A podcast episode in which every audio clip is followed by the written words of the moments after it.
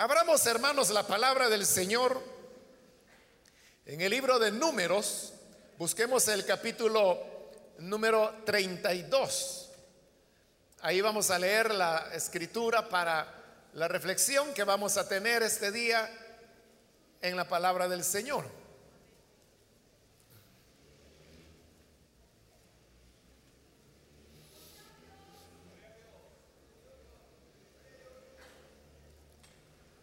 El libro de números capítulo 32 dice de la siguiente manera, versículo 20 en adelante. Moisés les contestó, si están dispuestos a hacerlo así, tomen las armas y marchen al combate. Crucen con sus armas el Jordán y con la ayuda del Señor luchen hasta que Él haya quitado del camino a sus enemigos. Cuando a su paso el Señor haya sometido la tierra, entonces podrán ustedes regresar a casa, pues habrán cumplido con su deber hacia el Señor y hacia Israel. Y con la aprobación del Señor, esta tierra será de ustedes. Pero si se niegan, estarán pecando contra el Señor. Y pueden estar seguros de que no escaparán de su pecado. Hasta ahí dejamos la lectura. Pueden tomar sus asientos, por favor, hermanos.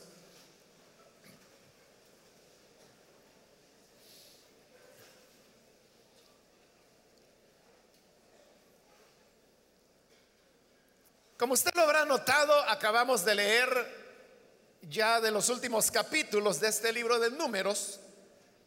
Y números es el libro que cierra el relato sobre el, ministerio, podríamos llamar, de Moisés, ya que en este libro también es donde eh, prácticamente han llegado ya a la tierra, han transcurrido los 40 años y ellos están a punto de poseer la tierra que el Señor les ha indicado. En ese camino, en ese peregrinaje, Israel tuvo que enfrentarse a ciertos pueblos y naciones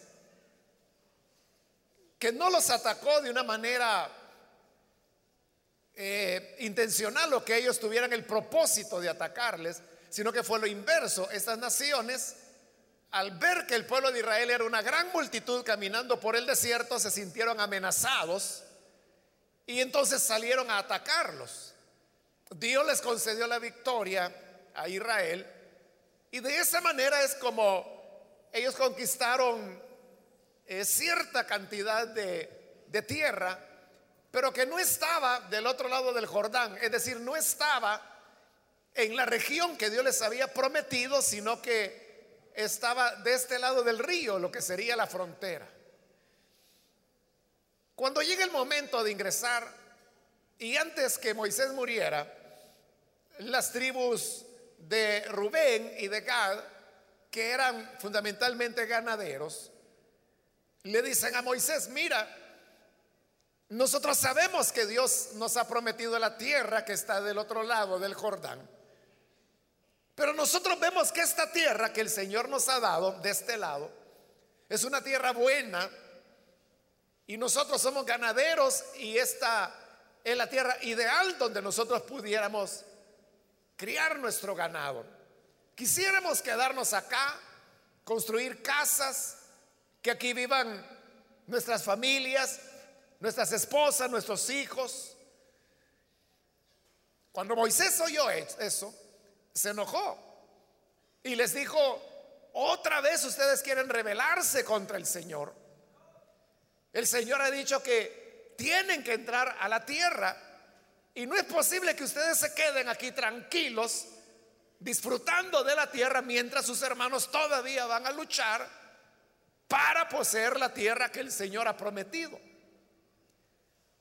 Entonces los de la tribu de Rubén y Gad le respondieron, no Moisés, es que no has comprendido o no te hemos dado la idea completa. No es que nosotros queramos quedarnos acá y abandonar a nuestros hermanos, sino que vamos a ir con ellos.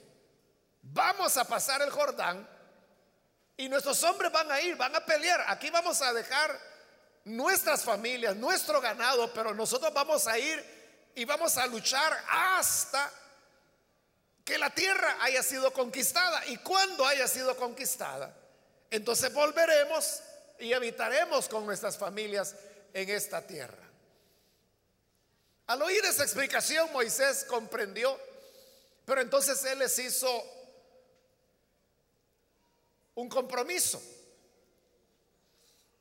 Porque era muy fácil que ellos, sobre todo teniendo en cuenta cómo había sido la conducta de Israel a lo largo de esos años en el desierto. Era muy fácil y lo muy lógico era que las tribus de Rubén y Gad ahora hablaban por hablar. Y que a la hora de la hora que la batalla se fuera a dar, pues ellos simplemente decir, bueno, ese es asunto de ustedes, nosotros ya tenemos nuestra tierra. Y evadirse. Por eso es que Moisés, que él sabe que ya le queda poco tiempo, porque acá en este, a esta altura de estos capítulos ya Dios le ha dicho a Moisés que él no va a entrar en la tierra prometida y que realmente ya queda poco para que él termine su función en la tierra. Entonces, una vez Moisés ya no esté y una vez Rubén y Gad se establecieran en la tierra, ¿qué podía obligarles a cumplir la promesa que estaban haciendo? Lo único que Moisés piensa es hacer, como dije, un compromiso con ellos.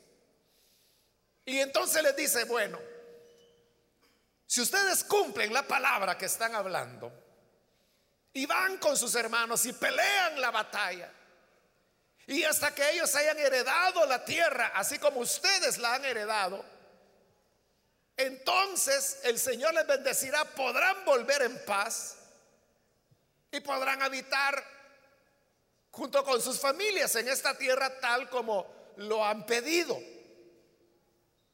Ahí lo que les está diciendo es la bendición que ellos iban a tener por cumplir con la palabra que hoy ellos estaban asumiendo. Pero, ¿y si no la cumplían? Entonces viene Moisés y lo único que les puede decir es esta gran verdad. Y le dice, versículo 23, si se niegan, o sea, si no cumplen la palabra, estarán pecando contra el Señor. Será un pecado el que van a cometer porque estarían pecando de mentir, porque estaban diciendo que lo iban a hacer y si no lo hacían, pues era mentira estaban pecando de indiferencia hacia sus hermanos, pues ellos se quedaban gozando de la tierra ya conquistada, en tanto que los otros tenían que ir a poseerla todavía. Entonces les dice, si se niegan, estarán pecando contra el Señor. Y pueden estar seguros de que no escaparán de su pecado. Pueden tener esa seguridad, le dice Moisés,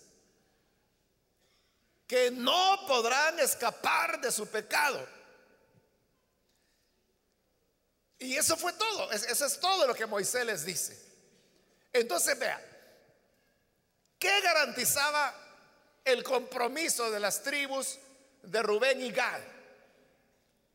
Dos cosas podríamos decir. Una, era la palabra que ellos habían empeñado, que no era muy confiable dada las experiencias que Israel había mostrado en los pasados 40 años en el desierto, que hoy decían una cosa, mañana otra, decían todo lo que el Señor ha dicho haremos y en los 40 días estaban haciendo lo contrario.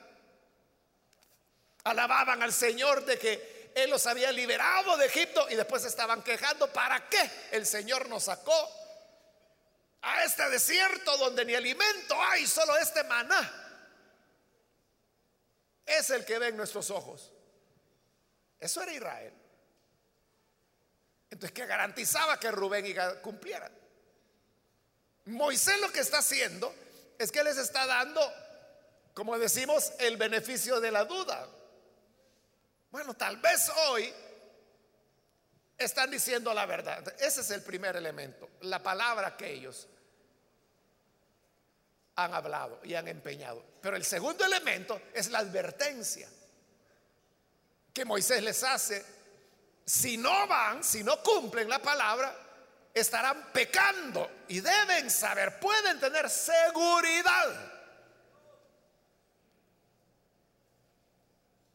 que no podrán escapar a su pecado. Y eso no dependía si Moisés estaba vivo o si había muerto para entonces. Él sabía que ya no iba a estar vivo para entonces.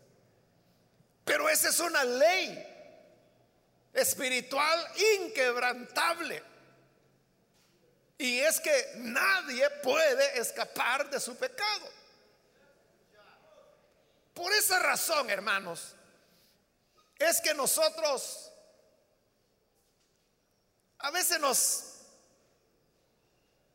preocupamos excesivamente o a veces queremos ser más santos que Dios. Y cuando vemos conductas inadecuadas, conductas pecaminosas en otras personas, a veces son cosas que nosotros queremos resolver.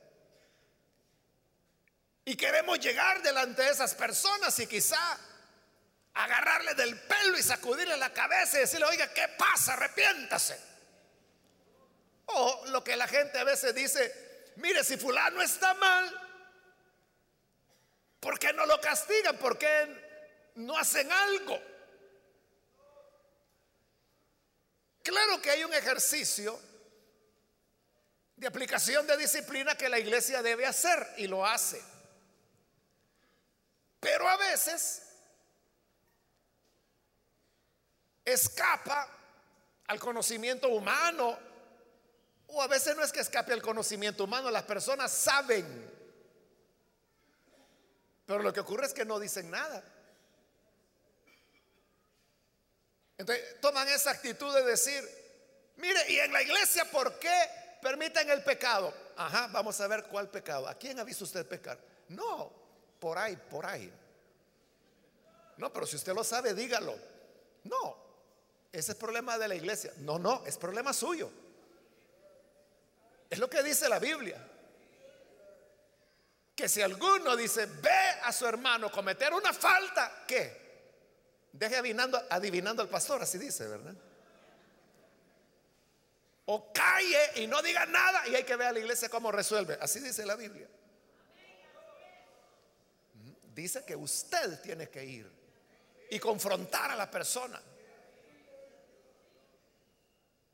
Si usted no va, usted está fallando a la palabra del Señor, usted necesita disciplina también. Pero suponiendo que lo hace y va y la persona se niega, no se quiere corregir, ¿cuál es el segundo paso que debe hacer? Mateo capítulo 18. Tomar dos o tres testigos e ir y confrontarlo otra vez. Si la persona aún ahí no se corrige, ni ante su exhortación y la participación de los testigos, entonces en tercer lugar es cuando dice, ve y comunícalo a la iglesia. Pero usted tiene que haber agotado sus posibilidades.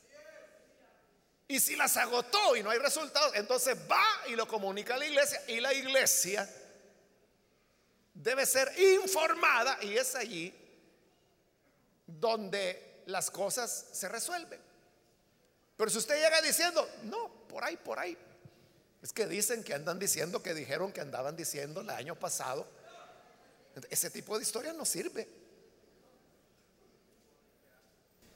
Si usted no cumple sus responsabilidades cristianas, usted no puede pedir que la iglesia los cumpla. Porque la iglesia solamente puede caminar sobre el testimonio que usted da. Pero si usted es cobarde, por decirle lo más suave, porque realmente es rebelde a la palabra de Dios. Si usted es rebelde, no tiene ningún derecho a decir nada. Porque usted es la primera persona que está fallando. Otros que para justificar su cobardía y su irresponsabilidad, dicen, no, es que a mí no me gusta andar en chambres, no me gusta decir nada. ¿Y quién dice que usted es mentira lo que va a decir o es verdad? Si es mentira, tiene razón, es un chambre, mejor no diga nada. Pero si a usted le consta y tiene evidencias que es verdad, ¿por qué va a ser chambre? Cuando Pablo hablaba de visitar la iglesia de Corinto, él les decía que había recibido informes de lo mal que la iglesia de Corinto andaba. Y eso está en la primera carta a los Corintios. Y como Pablo decía de los que le habían informado. Fíjense, hermanos Corintios, que vinieron los chambrosos de la familia de Cloé y me dijeron lo mal que ustedes andan. Así dijo Pablo. Él dijo, he sido informado por la familia de Cloé que ustedes están actuando peor que el mundo. Así que lo vamos a corregir. Entonces vea, la familia de Cloé dijo lo que estaba pasando. Pablo no lo tomó como una familia chambrosa, lo tomó como testigos veraces y no ocultó. Ahí está en la Biblia escrito el nombre, la familia de Cloé. Es decir, porque hay gente que dice, mire, yo le voy a decir, pero no vaya a decir que yo dije. ¿Por qué no? ¿Cuál es el problema? No, es que después se van a enojar conmigo. ¿Y cuál es el problema? Quiere trono, pero no quiere cruz. Quiere corona de oro, pero no quiere la de espinas. ¿Qué clase de cristianismo es la que está viviendo usted? Pero Pablo no tuvo ambajes, ya me dijeron y me dijo la familia de Cloé. como eran muy carnales los de Corinto, probablemente fueron y le dijeron, esos de Cloé lengua larga. Como que si son niños poniéndole queja ahí a papi Pablo. Y los de Cloé decía, ¿cuál queja? Sí, yo me estoy quejando de los pecados que usted tiene. Entonces, cuando Pablo venga, yo lo voy a confrontar delante de él de las cosas que yo sé que usted anda haciendo. Esa es integridad. Esa es integridad. Entonces le decía que el pecado trae consecuencias y que muchas veces nosotros somos los que queremos resolver los problemas de pecado. Y le dije que a veces no se puede por esta clase de hermanos cobardes y rebeldes a la palabra que no quieren hacer las cosas como Jesús dijo que se hicieran. Quieren que uno sea divino, o que uno ande con una policía secreta investigando qué hace cada quien y cada cual. Y no es esa la manera en que Dios quiere que las cosas se hagan. Dios quiere que seamos testigos veraces de lo que vemos y de lo que oímos. Si usted oyó algo, usted diga, oí, pero a mí no me consta. Porque hay gente que oye dos, él lo suma 16 y dice, fíjese que vi esto y es mentira, no ha visto nada. Y él fue el que multiplicó las cosas. Eso imposibilita poder identificar ciertas situaciones de pecado, poderlas corregir, poder ayudar a los hermanos. Entonces la gente dice, pues mire cómo son las cosas. Que ahí anda gente que anda mal y la iglesia no hace nada. No hace nada por lo que ya le expliqué. Pero ¿qué significa? Que estos que andan mal se van a salir con las suyas. Y que nada les va a ocurrir. Y que van a pasar todo el tiempo engañando a la iglesia, a los pastores. ¿Significa eso? Moisés dijo,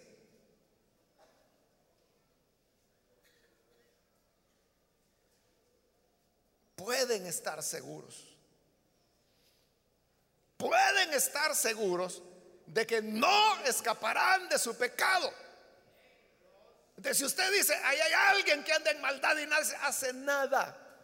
Claro, si usted no dice nada, no se puede hacer nada. ¿Qué va a pasar? Esa persona va a pasar engañando todo el tiempo. No podrá escapar a su pecado.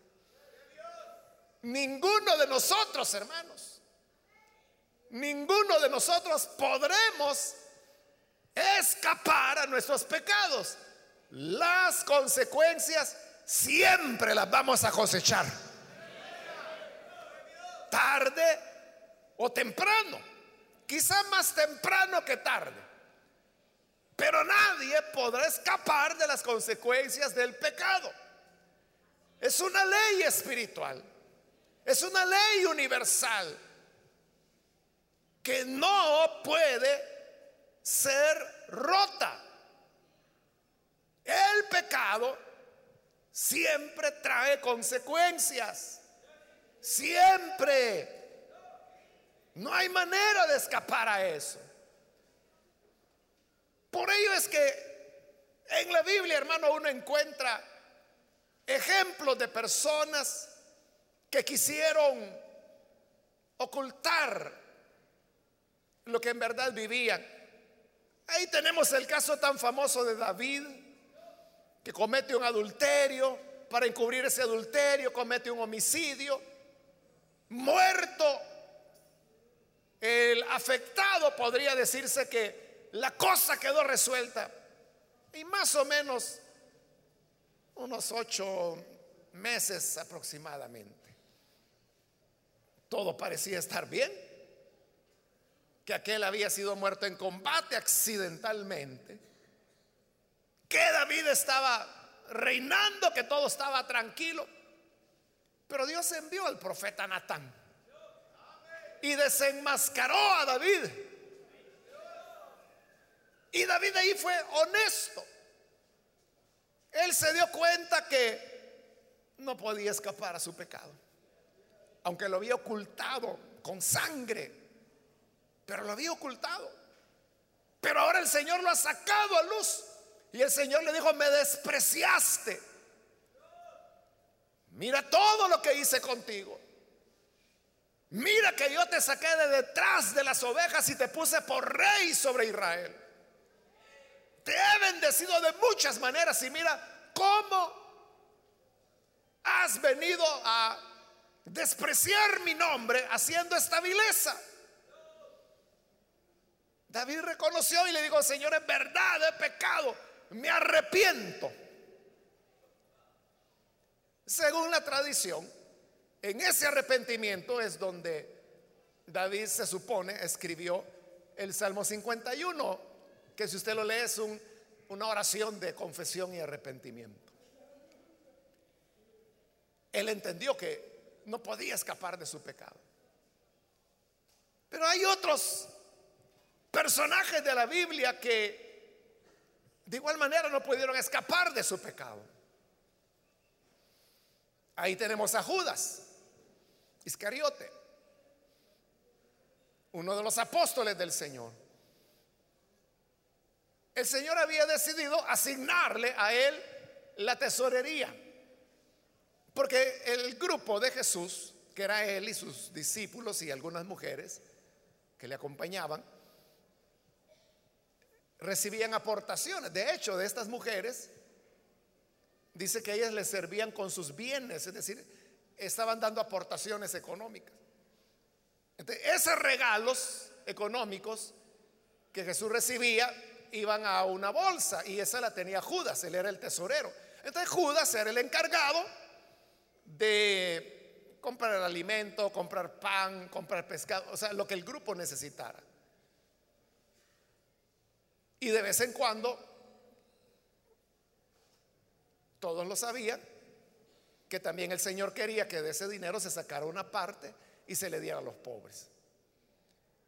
Cuando Judas tiene en sus manos la tesorería, dice el Evangelio de Juan que él era ladrón y que comenzó a tomar dinero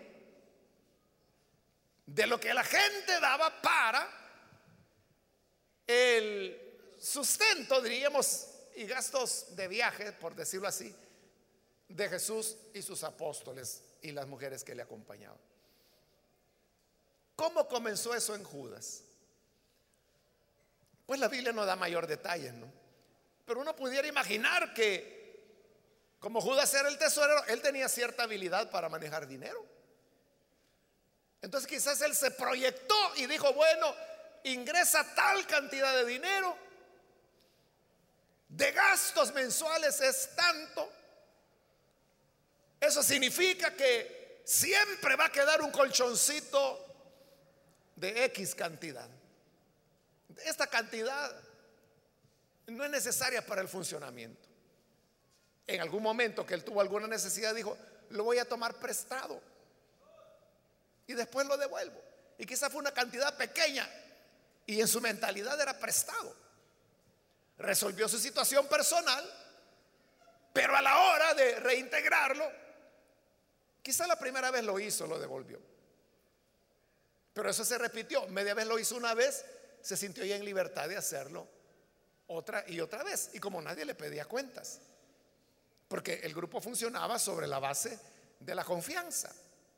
Ahí no había auditorías, nada, o sea, era confiar simplemente. Él se dio cuenta que nadie percibía ese tipo de movimientos hasta que llegó la ocasión en que ella no pudo devolver ese dinero. Pero al no poderlo devolver, quizá él racionalizó y dijo, bueno, si era una pequeña cantidad y además los otros doce o los otros once apóstoles no tienen este cargo que yo tengo, entonces yo trabajo más que ellos. Y a mí no se me da nada. Entonces, esto que agarré hasta poquito es para lo que un contador ganaría. Y lo justificó. Pero el siguiente mes otro poquito. Porque según él era como una compensación por el esfuerzo que él ponía de manejar la tesorería. Eso se fue repitiendo y repitiendo, pero usted sabe que la codicia es como el fuego, que mientras más lo alimenta, más fuerte se hace. Entonces cada vez él fue queriendo más y más y más. Entonces, él veía la manera cómo recibir más ingresos, cómo tener más dinero en el fondo, porque eso significaba que él podía tomar más.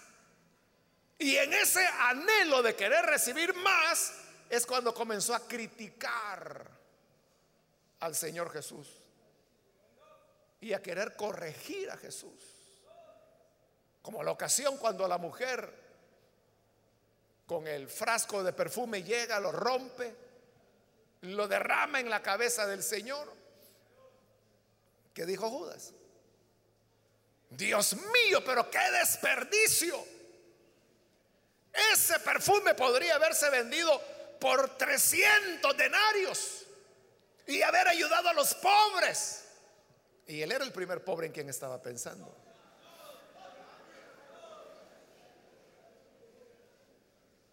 Pero está criticando a la mujer y a Jesús que acepta que eso ocurra. es cuando Jesús le dice, mira, pobres siempre habrán. Los pobres siempre lo van a tener. Y cuando quieran ayudarles, siempre podrán ayudarles. Pero a mí no siempre me tendrán.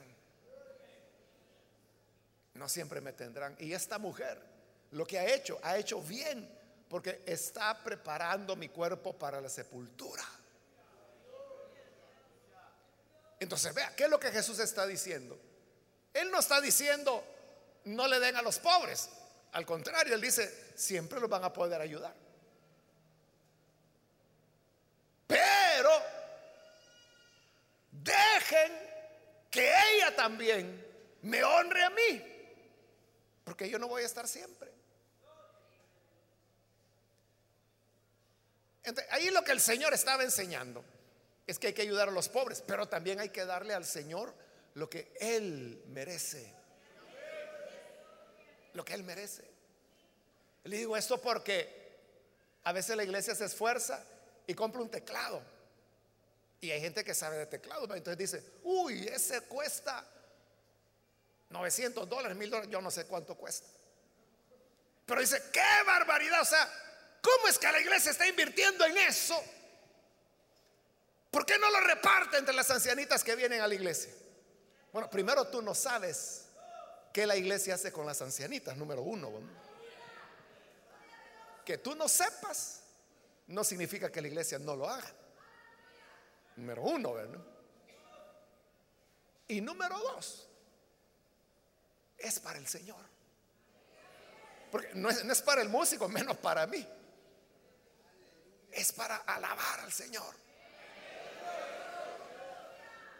Porque Él lo merece. Es lo que Jesús dijo. Si pobres ahí están, si quieren ayudar a los pobres, ¿por qué no lo hacen?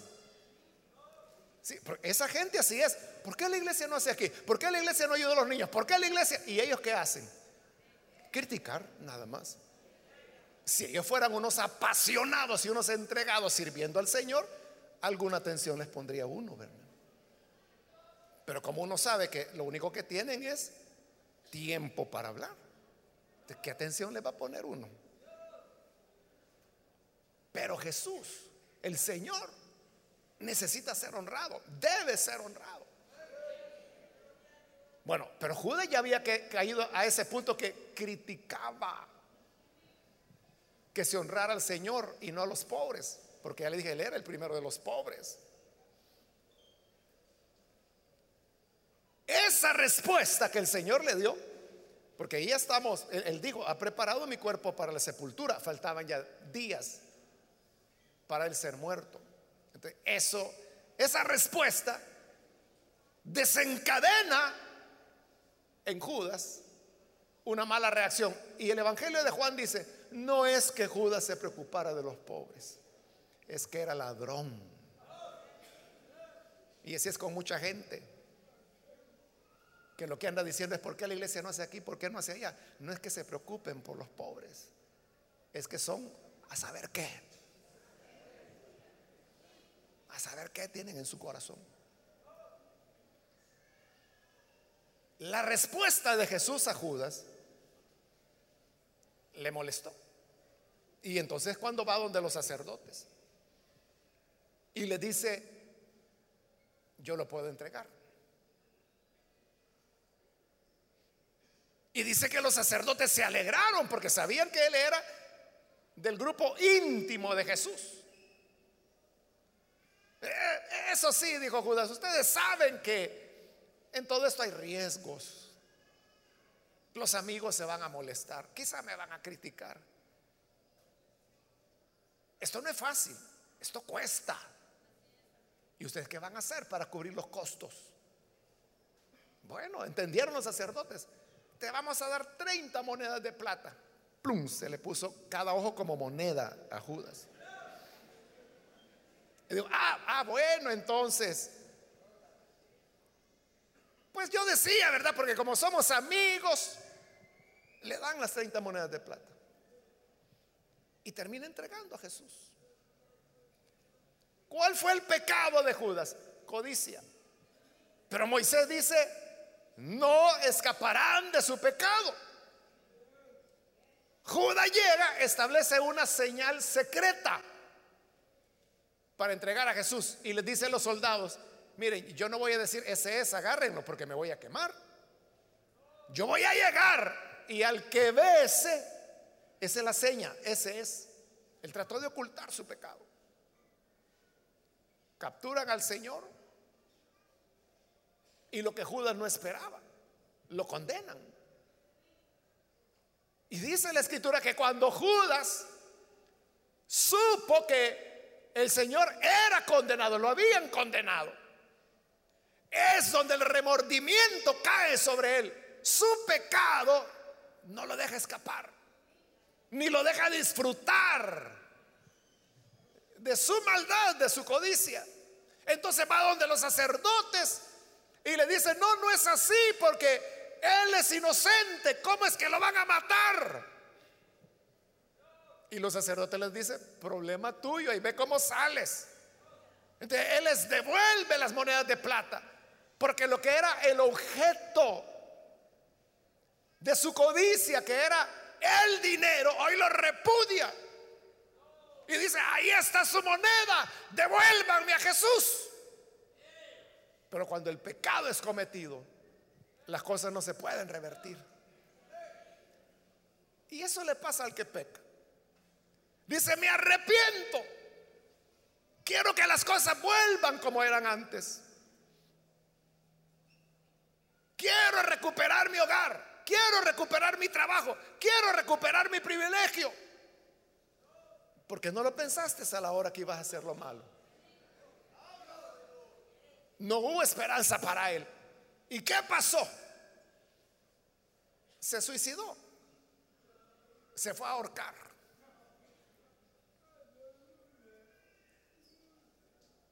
Nadie escapa a su pecado. No nos hagamos ilusiones, hermanos.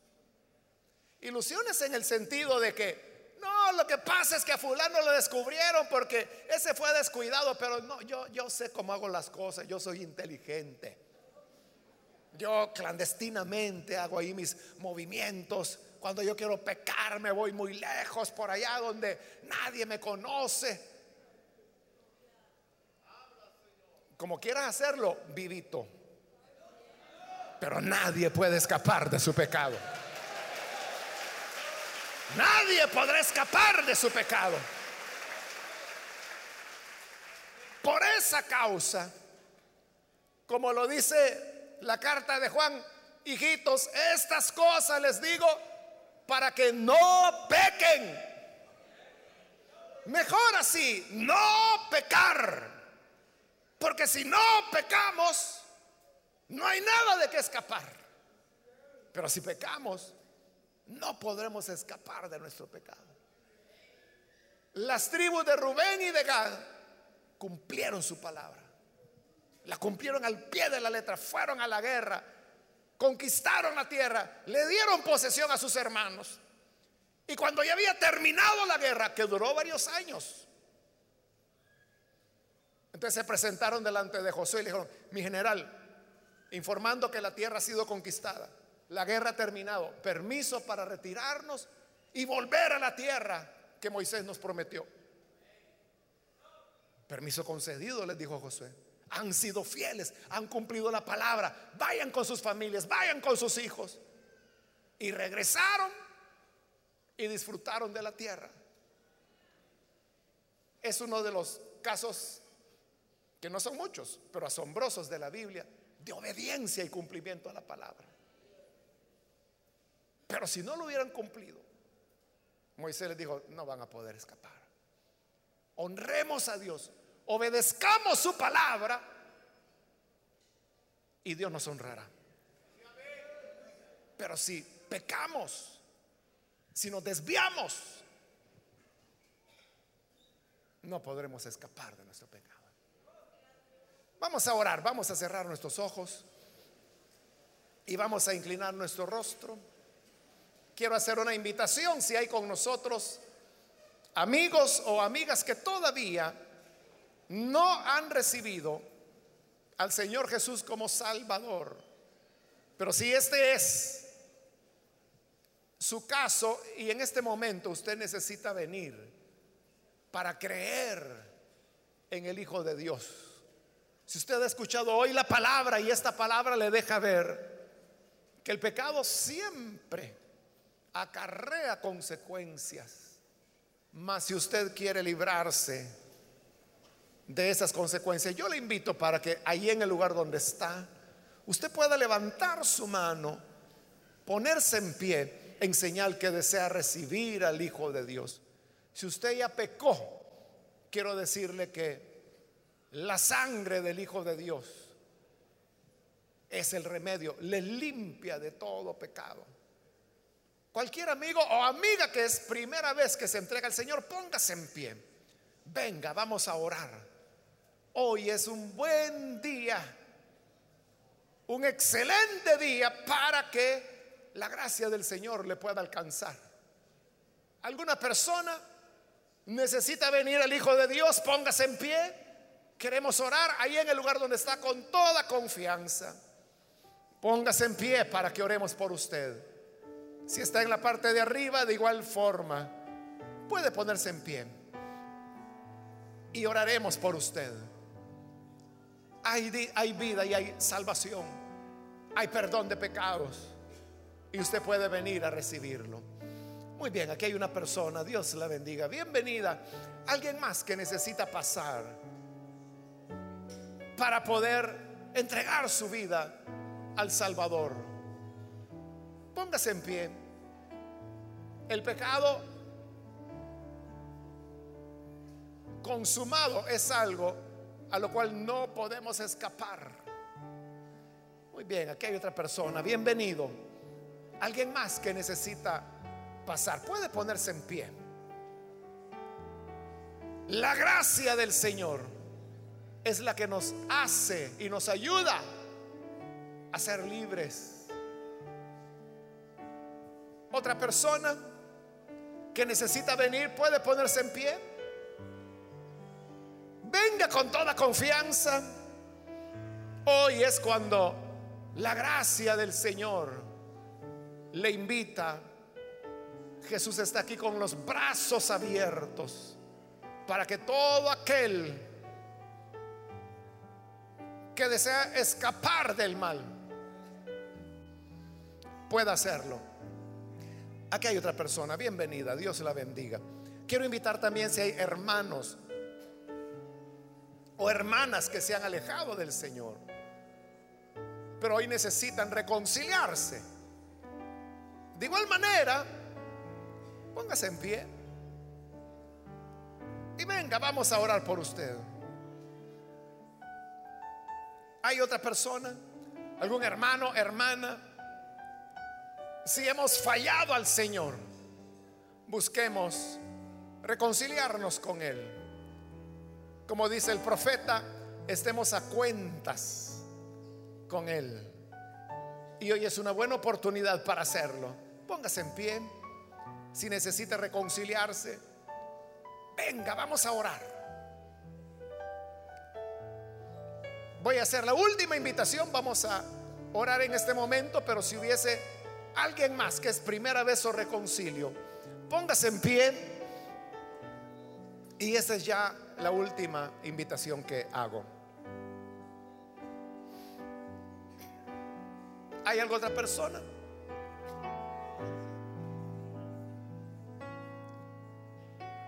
A usted que nos ve por televisión, también le invito para que se una con las personas que están acá al frente. Oremos al Señor. Padre, gracias por cada persona que está aquí al frente y también aquellos que a través de televisión y radio están abriendo sus corazones. Te pido, Padre, en tu bondad, que tú puedas perdonarles, darles vida nueva, que puedan amarte y servirte les pongo, Padre, en tus manos para que, según tu bondad y misericordia, hagas de ellos nuevas criaturas, que les renueves, que les cambies. Y a quienes están reconciliando contigo, perdónales también. Señor, sabemos que no podremos escapar del pecado. Ayúdanos a evitarlo entonces. Enséñanos a no cometerlo. Y que así podamos recibir de ti las misericordias y la gracia que tienes preparada para tu iglesia. Guarda tu pueblo, guarda tu iglesia. Ayúdanos para que esta palabra la atesoremos en nuestro corazón, que no la olvidemos fácil ni rápidamente, sino que la conservemos por muchos años, sabiendo que nadie escapa del pecado. Por Jesús nuestro Señor lo pedimos.